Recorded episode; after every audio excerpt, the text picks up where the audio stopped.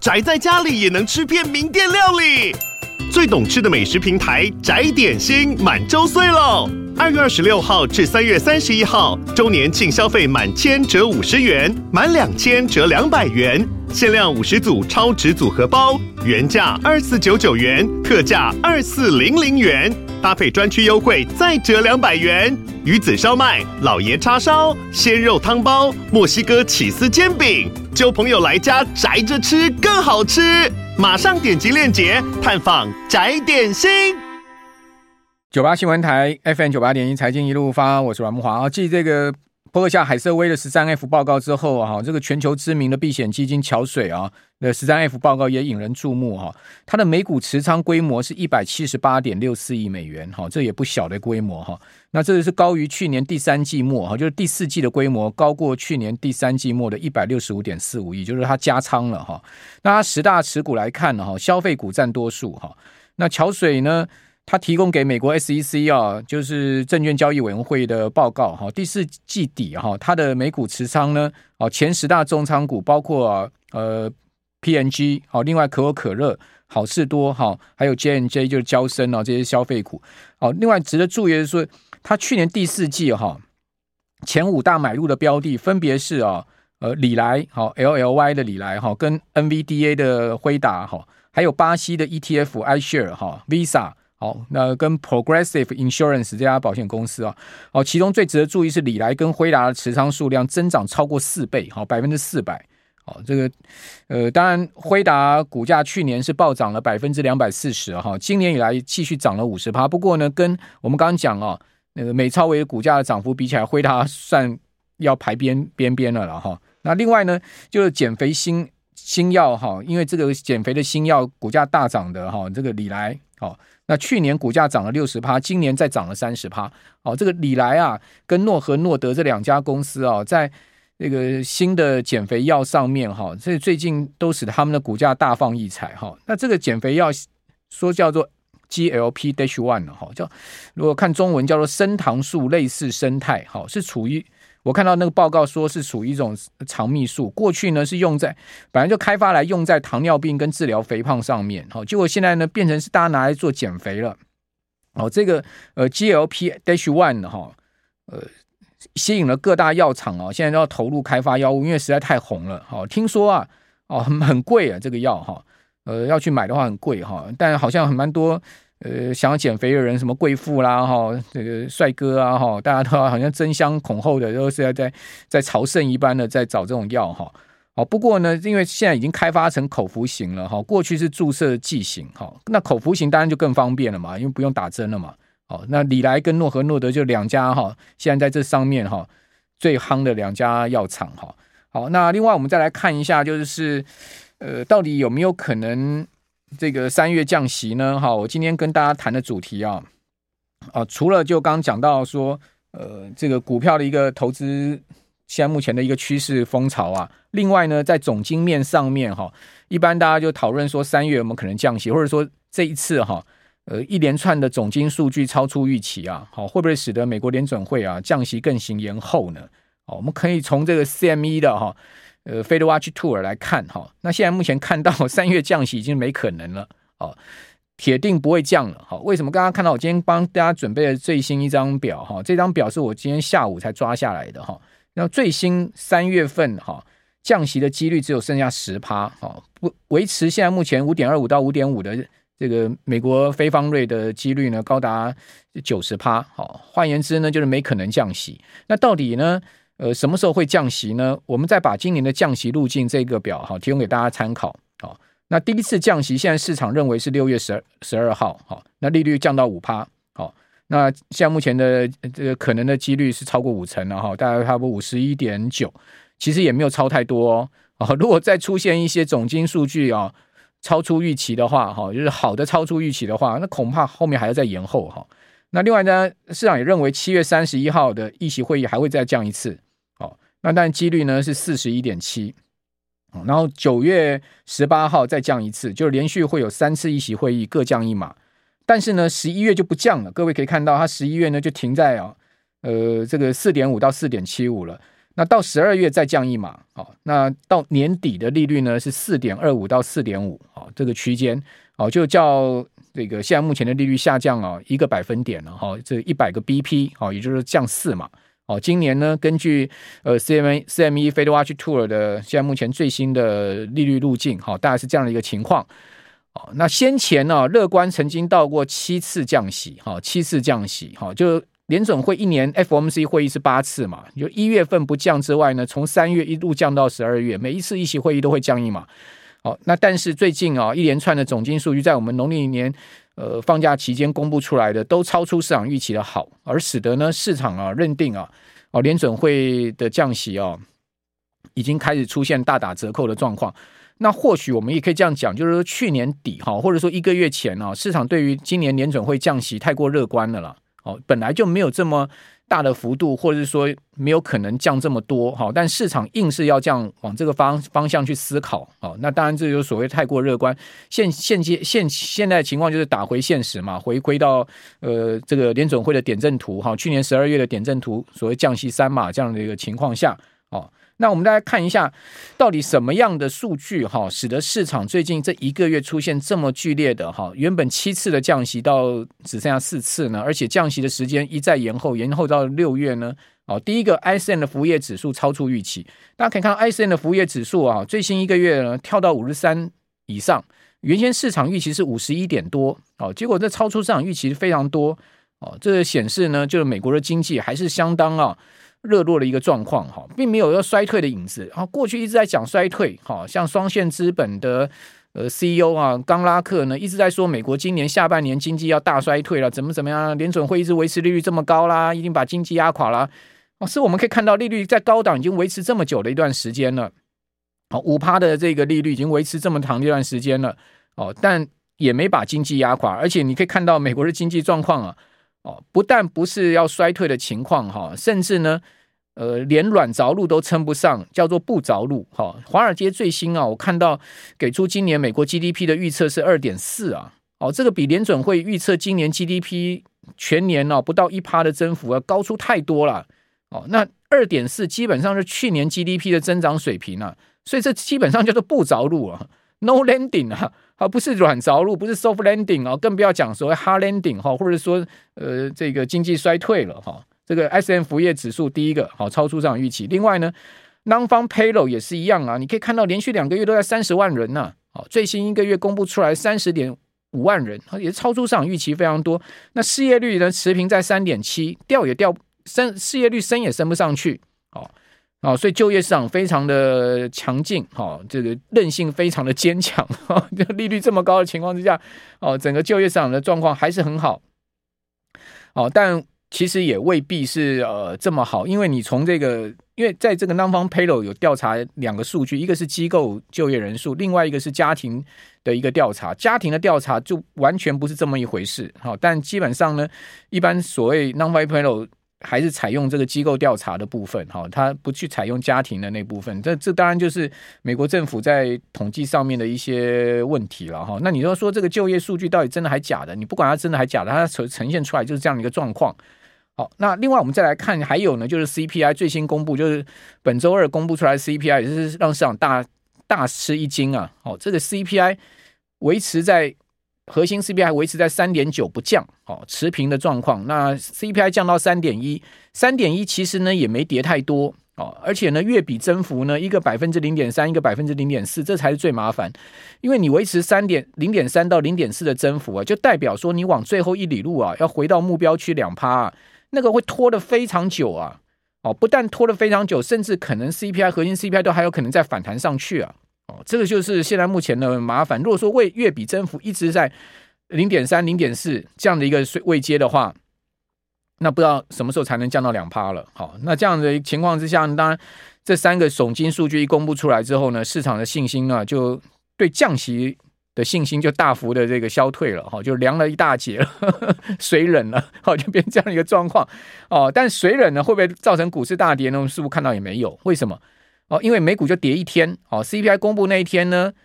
呃，纳萨克指数跌了两趴左右，哈，不但不到两趴，但接近两趴的跌幅，好，其他三大指数也都是下挫，哈，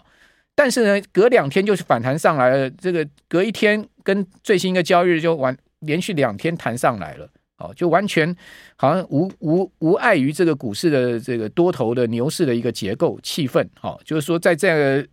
降息不降息与否，哦，似乎对现在目前的多头结构都并没有造成太大的影响，哦，这是现在目前市场的氛围是这样，哦，大家可以看到这个就月比增幅，你可以看到 CPI 原先预估啊，它的。月比增幅 forecast 是零点二的增幅，哦，但现在我们看到它的 actually 好是零点三的增幅，它超出一个零点一个百分点哈。那这是 CPI，好，那另外我们再看核心 CPI 更夸张，核心 CPI 的月比增幅居然是来到零点四，好，那 A 呃 forecast 是零点三，也就是原先预期是零点三的月比增幅，结果它公布出来也是多了零点一个百分点到零点四，哦，那这样子一个月比增。增幅在核心 CPI 上面呢，如果持续维持在这样的一个情况是不妙了，好，就是说对整个通膨结构的有这个消退哦是不妙的一个状况，好，这当然就是当然我们刚刚讲说为什么当天美股会重挫嘛，好，但是基本上也就跌一天，好，那后续美股到底要怎么看哈？等一下下一段回来，我再就我的个人看法哈，或者说全球股市引领美股出来的一个全球股市的结构，跟各位来做一些我个人的看法的 share 哈。我们这边先休息一下，等一下回到节目现场。九八新闻台 FM 九八点一财经一路发，我是阮木花。哦，你说这个股市要怎么看？哈，就台股而言呢，我昨天节目有跟各位报告，这跳空缺口太可怕。好，台建昨天一开盘哦，七零九哦，涨停板七零哈，这一开盘涨了九点八趴，台积电一档股票贡献四百多点的涨点哈，这超夸张的哈。呃，你可以看到昨天收盘台积电指数贡献四百多点，那盘中。九点八趴更不止了哈，那看到台积电这么大的一个跳空上涨哈，然后再加上呢这么大的一个跳空缺口，就是四百五十四点的跳空缺口，哦，你不得不承认就是说台股会跟美股非常的强劲哈，这么大的跳空缺口啊，要回补啊也很不容易啊哈。比如我举个例子，你去看这个呃辉达股价一路往这个八百块攻攻坚涨上来，它其实是在这个呃。有一次的财有一次的财报发布之后，它一天股价涨了二十几趴嘛。我记得那一次是应该是五月份的财报，呃，季呃财报发布之后，辉达的股价跳空大涨。你可以看到自此之后啊，辉达的股价就没有能再回到这个跳空缺口以下，它形成了一个非常大的跳空缺口的障碍，好，就是空方障碍，我称之为空方障碍了，哦，就是空头持续就没有办法去呃突破这个障碍，就是让辉达的股价下跌嘛。哦，呃，这个跳空缺口是在二零二三年的五月，对，当时呢，辉达的股价是直接大喷出啊，好，财报发布太好了嘛，好，从前一个交易日三百块钱一路一呃收到隔天这个财报发布之后的跳空，呃，收盘是三百八嘛，从三百块到三百八十块，涨二十几趴嘛，那你看到那个跳空缺口一直都没有回补过嘛，那辉达股价就一路扶摇直上，直到本波段高点四百五。要七百五十块附近嘛，四百七百四十六，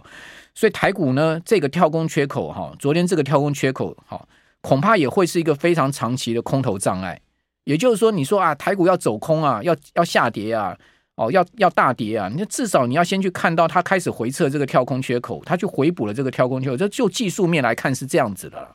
哦，所以你也你也别管它到底会涨到哪里去，反正呢，我个人是这样看，只要这个跳空缺口不回补。台股当然就还是一个多方走势，就个股轮动，哦，那哪些股票呃涨会涨最多，你就去逮住那个主流趋势跟潮流。反正呢，大家都希望在股市捞钱嘛，哦，那这样的捞钱行情你不捞你不参与，你要去参与什么？是不是？所以说这也是一个，你说疯不疯狂？基本上你说美超微这样的涨势疯不疯狂？你看到天天这样创立的新高，每天涨十几趴这样涨上去，你说疯不疯狂？昨天才讲说股价挑战一千块不是梦啊，它马上就应验了，就可以突破一千了，突破一千块美金了。哇，这个看到人傻眼。昨天一开盘我看到美超微一开盘就涨七趴，我就是看着傻眼，已经涨这么多了，还一开盘还可以这样涨七趴，而且都不拉回啊，哦，就一路这样上去啊，哈，哦，所以这样子的走势基本上呢也很罕见，好，个股的走势也很罕见，这个。整体的整体的这个走势也很罕见。那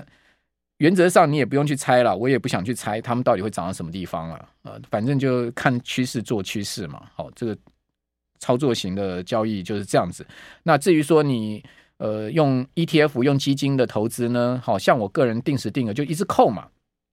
基本上我看一下我的 ETF 基金啊，从去年第三季、第四季扣一些新增的扣款的基金，现在都已经三十趴了，二十几趴、三十趴都比比皆是了，哦，就是这样子啊。你每天每天大盘这样涨，像昨天它一天基金就整体的净值规模就跳增三趴，一天就两趴、三趴的净值规模啊，哦，就这样整整个跳上去啊。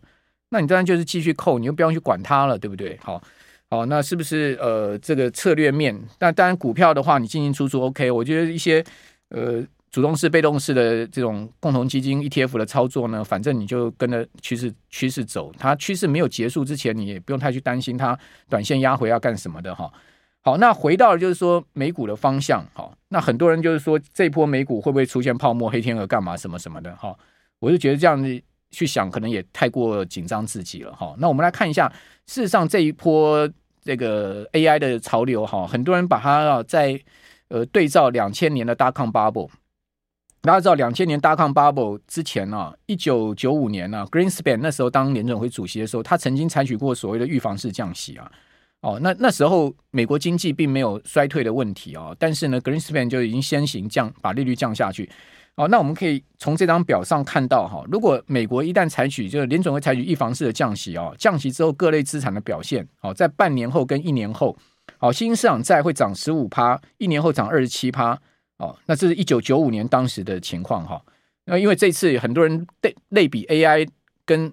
呃两千年的 Dotcom 嘛，好，那。那个大抗之前就一九九五年的预防式降息嘛，那如果是今年没有经济衰退，是一个不着陆的情况下降息，那也是一样，同样的说非衰退式的预防式降息嘛，就是过紧的一个利率的稍微放松，哦，它其实也不会降很多，就降三码，哦，就联准会给出的点阵图是这样。那美国股市呢，哈，S&P 五百指数，哈，预防式降息后半年涨十二点六趴，一九九五年那时候，一年后呢是涨二十一趴，以开以开发国家股市整体成熟市场是涨十趴，哈。啊，一年后涨十五趴，美国高收益债是涨六点七趴，一年后涨八点二趴，投资等级公司债涨六点一趴，一年后呢涨二点五趴，美国公债涨半年后涨这个五点二趴，好，一年后呢涨两趴，新上股市。这个涨零点七，好，预防式降息之后涨六点六。当然，我们不能说这次一定会复制一九九五年当时的状况了，就是这样子给大家参考一下，这样子各类型资产的一个表现。那美国过去哈几次的预防式降息，我会把这个年份列出来给大家看一下。我记得这张表我以前秀过，哈，在我的礼拜一的直播有跟大家讲过，一九八四。一九八四年有预防式降息，然后一九八七年降息，好，那一九九五年降息跟一九九八年降息，以及二零一九年那时候降息。二零一九年那时候，呃，叶伦主导降息嘛，那时候二二零一五年年底的时候，那个 Bernanke 哈升息，对不对？开始升息之后呢，升到这个二零一九年的时候之后就升息停止之后呢，叶伦就开始主导二零一九年之后的降息，叶呃预防式降息，而使得呢，呃，美国股市在二零二零年的时候啊。哦，疫情爆发之前哦，这个飙到了波段高点。好，那疫情一爆发之后呢，也是狂摔。好，不过也只有摔两个月的时间。好，就二零二零年，哦，呃，那个上半年的时候发生呃新冠疫情的时候，美国股市狂摔之后呢，就呃无限 QE 了哈，无限 QE 的是引领了这一波一直涨到现在目前的全球大的一个市场的一个超这个股市的一个大浪。好，你可以看到。那时候这几个年度都是预防式降，那这期间还有两次的降息，一个是两千年，一个是两千零八年的时候，这个一个是 d o c o bubble，好，一个是零八年的那个次贷风暴，好，当时那发生黑天鹅跟金融事件哈，或者说经济呃因为金融事件而出现衰大幅衰退的情况之下呢，当时有降息，那股市都大跌，哦，所以股市在降息的情况下大跌呢，是有这种所谓的金融事件好，或者说经济大衰退。金融事件引发经济大衰退，或者是呃像零两两千年的时候科技泡沫所引发经济大衰退而出现的这个降息股市的大跌。那大致上面，如果是非衰退式的降息哦，股市还是在继续涨的哦。所以如果照这样的情况来看，今年是呃，如果是一个非衰退式降息，就是说预防式降息，或者我们一般讲在不着陆的情况下降息哦，那你说美股会泡沫吗？好像好像也不是这样的一个历史经验，是不是啊？所以。原则上就是说，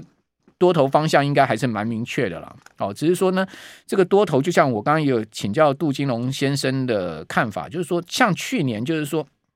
台积电并没有太超越大盘。那今年以来，台积电已经非常明显的超越大盘。哦，那今年会是这样一路的趋势下去呢，还是说台积电只有呢头两个月是这样子，后面呢又开始表现平平了呢？哦，然后呢又把这个上涨。呃，指数空间让给中小型股票呢？好，那这个就是一个大家选股的一个重要策略跟方向，因为它也会关系到你要挑市值型 ETF，还是挑中小型 ETF，或者说你去挑半导体型的 ETF，或者说你去挑高股息型的 ETF，哦，就不一样了嘛。因为有很多 ETF 它是没有台积电的嘛，它就完全把台积电排除掉嘛。它就跟这个所谓的市值型 ETF 要去做区隔的嘛。那如果你要投资 ETF 的话，你可能要去思考这个问题，就是说你今年要到底怎么去买 ETF？哦哦，比如说主动式台股基金，好，绝对不会去重压台积电的。好，主动式台股基金都是去压一些相对那个呃非台积电的半导体啦哈，或者说一些呃趋势型的，或者说这个。